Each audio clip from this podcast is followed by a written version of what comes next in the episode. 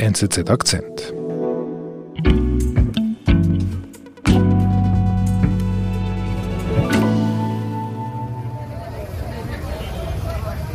Wir sind in Kathmandu. Im Juli 2018 herrscht in der nepalesischen Hauptstadt emsiges Treiben. Wie immer sind die Straßen voll mit Essensverkäufern, mit Straßenverkäufern und auch mit vielen Westlern, die als Touristen nach Nepal kommen oder als Helfer. Einer dieser Helfer ist der Schweizer Hans L. Was macht er da? Hans L. setzt sich seit Jahren für Nepal ein. Er sammelt Geld in der Schweiz und Spenden und baut dann in Nepal damit Schulen auf, setzt sich in ganz vielen Hilfsprojekten in Nepal ein. Und dann am Freitag, 20. Juli, wird Hans L. von der Polizei festgenommen. Der Vorwurf lautet, er habe einen minderjährigen Jungen mehrfach vergewaltigt. Sexueller Missbrauch von Buben durch Ausländer ist in Nepal ein großes Problem. Andreas Babst ist in das Land gereist, wo Helfer wie Hans L. mutmaßlich zu Tätern werden. Andreas, du hast es bereits ein bisschen angedeutet. Also wie muss ich mir diesen Hans L., diesen Helfer Hans L., wie muss ich mir diese Hilfe vorstellen? Hans L besucht Nepal seit rund 20 Jahren regelmäßig. In der Schweiz ist er Lehrer. Mhm. Er nutzt die Schulferien, um in Nepal zu helfen, um Hilfsprojekte zu verwirklichen. Er arbeitet dort auch als Lehrer, arbeitet mit Kindern. Er investiert sogar in ein eigenes Hotel. Er hat dort ein fixes Zimmer, wo er immer wohnt. Und Hans L. ist im Juli 2018 etwas über 60. Er ist, um es zusammenzufassen, ein sehr engagierter Entwicklungshelfer. Er hat fünf NGOs mitgegründet und unterstützt die nach Kräften. Dazu muss man wissen, dass Nepal immer noch zu den ärmsten Ländern der Welt gehört es sind wahnsinnig viele NGOs, also Nichtregierungsorganisationen in Nepal aktiv, die auf verschiedene Art helfen wollen oder helfen. Laut Schätzung sind es etwa 15.000 NGOs, die im Moment in Nepal arbeiten. Okay. Und Hans L. ist einer davon. Wie kommt es dann zu dieser Verhaftung? Was ich jetzt erzähle, wissen wir alles aus den Polizeiakten, in die wir Zugang hatten in Kathmandu. Mhm. Im Jahr 2015, 2016 ist Hans L. noch in der Schweiz. Er hat auf Facebook, er ist sehr aktiv auf Facebook, er hat dort Kontakt mit sehr vielen jungen Nepalesen. Sie nennen Hans L. Äh, Dad, Daddy, er, sie schreiben sich in den Kommentaren Komplimente und über Facebook lernt Hans L. auch Ratschu kennen. Ratschu ist nicht der richtige Name. Ratschu ist damals zwischen 14 und 15 Jahre alt. Die beiden fangen an zu chatten und als Hans L. zum nächsten Mal nach Nepal fliegt, schreibt er Ratschu, ob er ihn nicht treffen wolle. Mhm.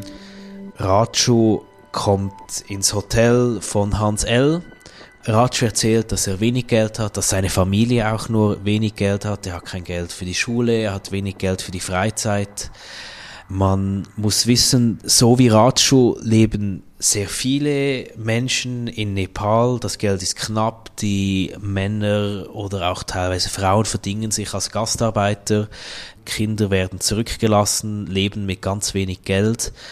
Und diese Kinder leben in Armut, müssen arbeiten, leben vielleicht auch auf der Straße, werden von den Eltern aus den Dörfern in die Stadt geschickt, um Geld zu verdienen. Kurz zu sagen, viele Kinder sind unbeaufsichtigt auf der Straße und die Eltern können sich nicht kümmern. Mhm. Und Hans L., der macht ihm, sagt ihm dann, ich kann dir helfen oder was passiert da genau? Was weiß man da? Hans L. verspricht Ratschu Geld, um die Schule zu bezahlen, um neue Kleider zu kaufen, vielleicht auch ein Motorrad zu kaufen.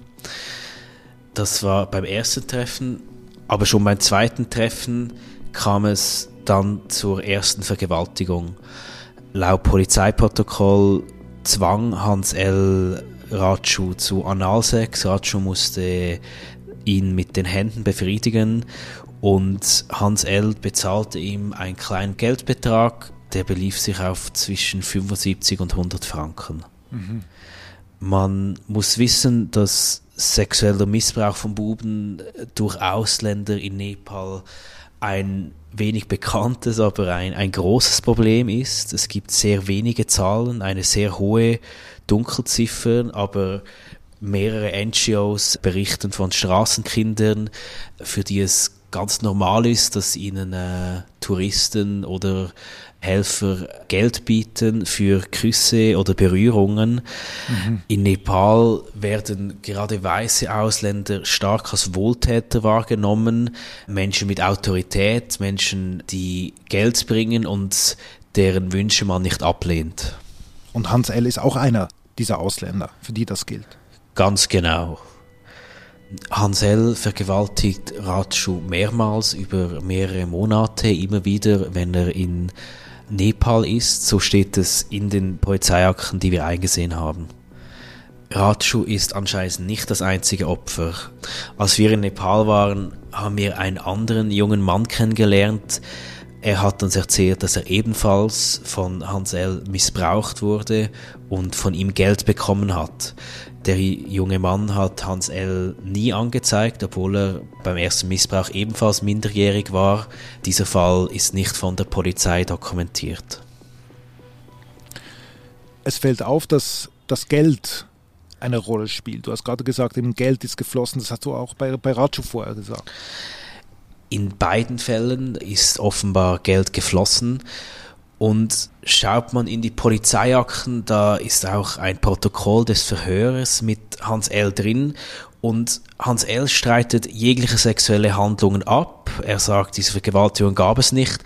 Er gibt aber zu, dass das Geld geflossen ist. Er sagt, Ratschu habe von ihm Geld geliehen, er habe Ratschu helfen wollen, also habe er ihm Geld bezahlt für Schule, für Kleider.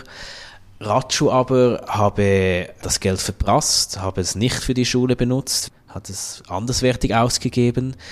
Und als Hans L. das herausfand, hat er das Geld zurückgefordert. Das ist seine Version der Geschichte. Und weil Ratsch das Geld nicht mehr hatte, habe er eine Vergewaltigung erfunden und Hans L. fälschlicherweise angezeigt. Mhm. Und was sagt Ratschu dazu? Also gibt es eine Version von ihm? Wurde er von der Polizei auch vernommen? Ratschu sagt, er habe von Hans L. Geld bekommen. Es ist unklar, wie viel er insgesamt bekommen hat äh, von Hans L. Ratschu sagt aber auch, Hans L. habe für dieses Geld sexuelle Gegenleistungen erwartet. Das habe sich so lange hingezogen, bis er sagt der Polizei, habe sich geweigert, Hans L. weiterzutreffen. Und Hans L. habe ihm gedroht, habe ihm noch mehr Versprechen gemacht, noch mehr Geld versprochen. Racho aber erstattet Anzeige und im Juli 2018 nimmt die Polizei Hans L. fest. Und wie ernst nehmen die Behörden diesen Fall? Die Polizisten, mit denen wir gesprochen haben, nehmen solche Fälle ernst. Wir haben mit dem damals ermittelten Polizisten gesprochen, der dem Opfer Ratschu auch, auch glaubt.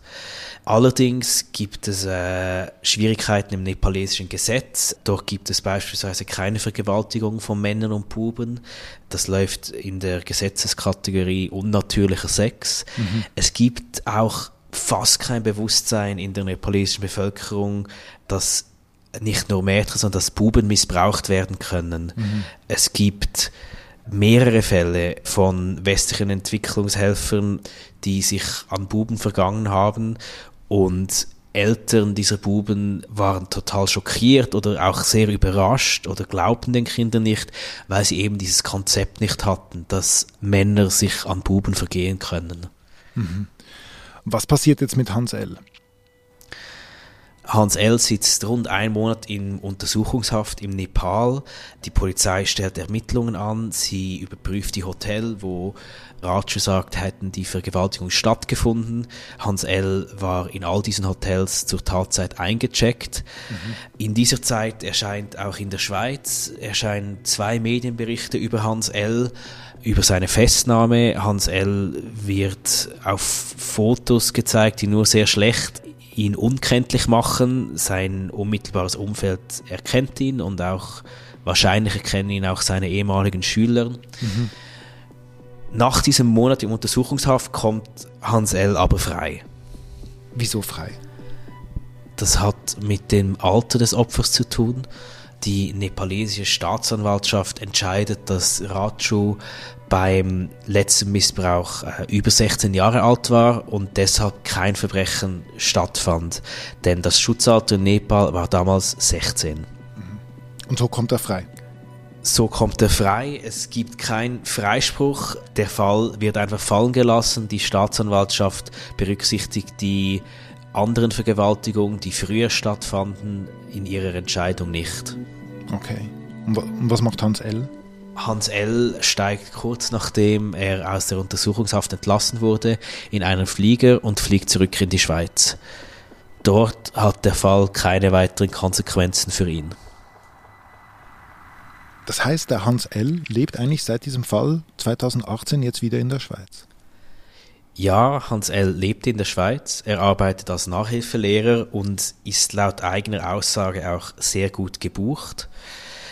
Wir treffen ihn am Hauptbahnhof in Zürich. Wir haben ihn um ein Treffen gebeten, um ihn mit unserer Recherche in Nepal zu konfrontieren. Hans L. war zuerst sehr freundlich, er ist sehr überzeugend mit seiner Geschichte. Seine Version der Geschichte ist dieselbe, die in den Polizeiakten steht. Er erzählt von einem Jungen, der Geld von ihm bekommen hat, der ihn ausgenutzt hat. Hans L. wird im Verlauf des Gespräches weniger freundlich mit uns sein. Er ist nicht glücklich darüber, dass wir Recherchen zu seinem Fall angestellt haben und er ist überhaupt nicht glücklich, wenn man seine Geschichte, die er erzählt, hinterfragt. Mhm, mh. Weil er natürlich damit seit vier Jahren eigentlich gut durchkommt in der Schweiz. Genau, er hat die Version, die er erzählt, äh, von einem Missverständnis, von einer Polizei, die inkompetent ist, von einem Irrtum in einem Land voller armen Menschen. Das ist die Version, die er in der Schweiz erzählt. Was ist denn dein Eindruck? Du hast dich jetzt monatelang damit beschäftigt. Wir können keine abschließende Antwort geben zum Fall von Hans L. Allerdings deutet sehr, sehr vieles darauf hin, dass die Missbräuche so stattfanden, wie sie die Opfer schilderten. Wir haben nicht nur die Polizeiakte, wir haben ein zweites Opfer gefunden. Wir haben Polizisten, die den Opfer glaubten. Wir haben die Social Media Profile untersucht. Sehr, sehr vieles deutet darauf hin, dass die Version der Jungen in Nepal stimmt. Mhm. Was nimmst du eigentlich mit aus dieser Geschichte? Ich meine, jetzt ist immer noch, er ist in der Schweiz, du warst in Nepal, hast die Opfer getroffen?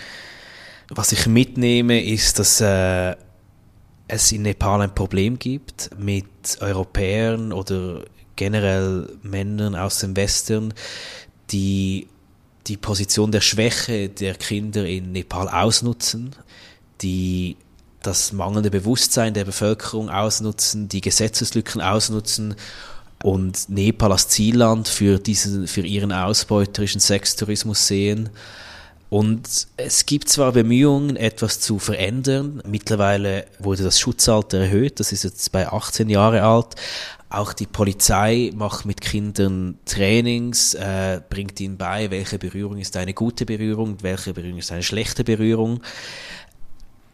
Was noch fehlt, ist das Bewusstsein in der Bevölkerung einerseits, dass äh, Buben Opfer von Missbrauch werden können, dass es Leute, die sich als Helfer ausgeben, auch Täter sein können, aber auch ein Bewusstsein bei Touristen, die zum Wandern nach Nepal kommen, die alarmiert sein müssen, wenn sie einen älteren Mann mit einem Minderjährigen in einem Hotelzimmer verschwinden sehen.